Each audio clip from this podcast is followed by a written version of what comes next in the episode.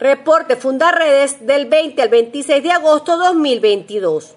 Fundarredes presentó su informe de contexto fronterizo correspondiente al mes de julio, en el cual se dio a conocer el escenario desalentador en el que viven los ciudadanos debido al incremento de las actuaciones de grupos armados irregulares y bandas criminales con alto poder de fuego, no solo en las entidades que conforman la línea fronteriza, sino en otras regiones del país demostrando estos eventos una vez más la grave vulneración a los derechos humanos de las personas que habitan estos territorios.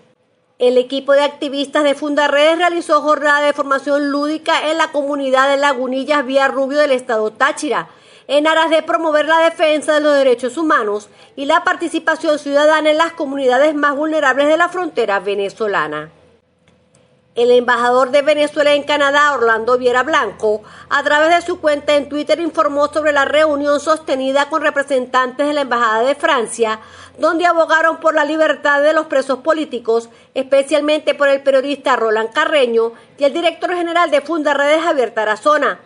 Del mismo modo, discutieron la devastación del arco minero del Orinoco, el éxodo de venezolanos por la selva del Darién y la necesidad de impulsar elecciones libres en Venezuela. Continúa el juicio para el director general de Funda Redes Javier Tarazona y los activistas Omar de Dios García y Rafael Tarazona, quienes están siendo acusados por delitos que no cometieron. Rachel González, abogada del Foro Penal, informó a través de redes sociales que el proceso se seguirá desarrollando el próximo 7 de septiembre. Habitantes de las comunidades del sur del estado Bolívar denunciaron presuntos abusos y violaciones a sus derechos humanos durante la ejecución de la operación militar Escudo Bolivariano Utana 2022, la cual se inició el pasado 15 de agosto con el supuesto objetivo de desmantelar grupos subversivos y guerrilleros. Sin embargo, la realidad es otra para las personas de esa entidad, quienes permanecen en completo estado de indefensión. Miembros de bandas criminales dedicados a la extorsión continúan atacando con artefactos explosivos establecimientos comerciales en el estado Zulia.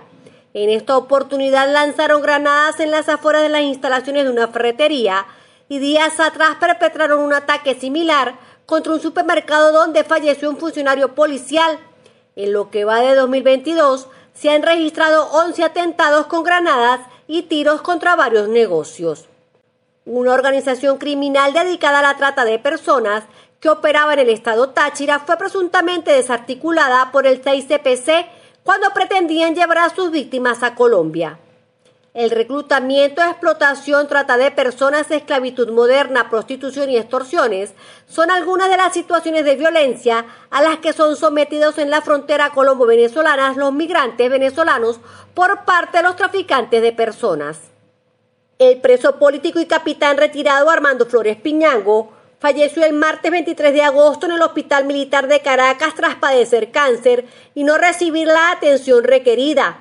Información dada a conocer por la abogada y defensora de derechos humanos Tamara Suju. La activista detalló que el preso político contaba con 88 días de hospitalización y aseguró que se encontraba en estado de desatención, falta de medicamentos y análisis requeridos. Comparte, ayudemos a vencer la censura en Venezuela. Consulta esta y otras informaciones en nuestro portal web www.fundaredes.org.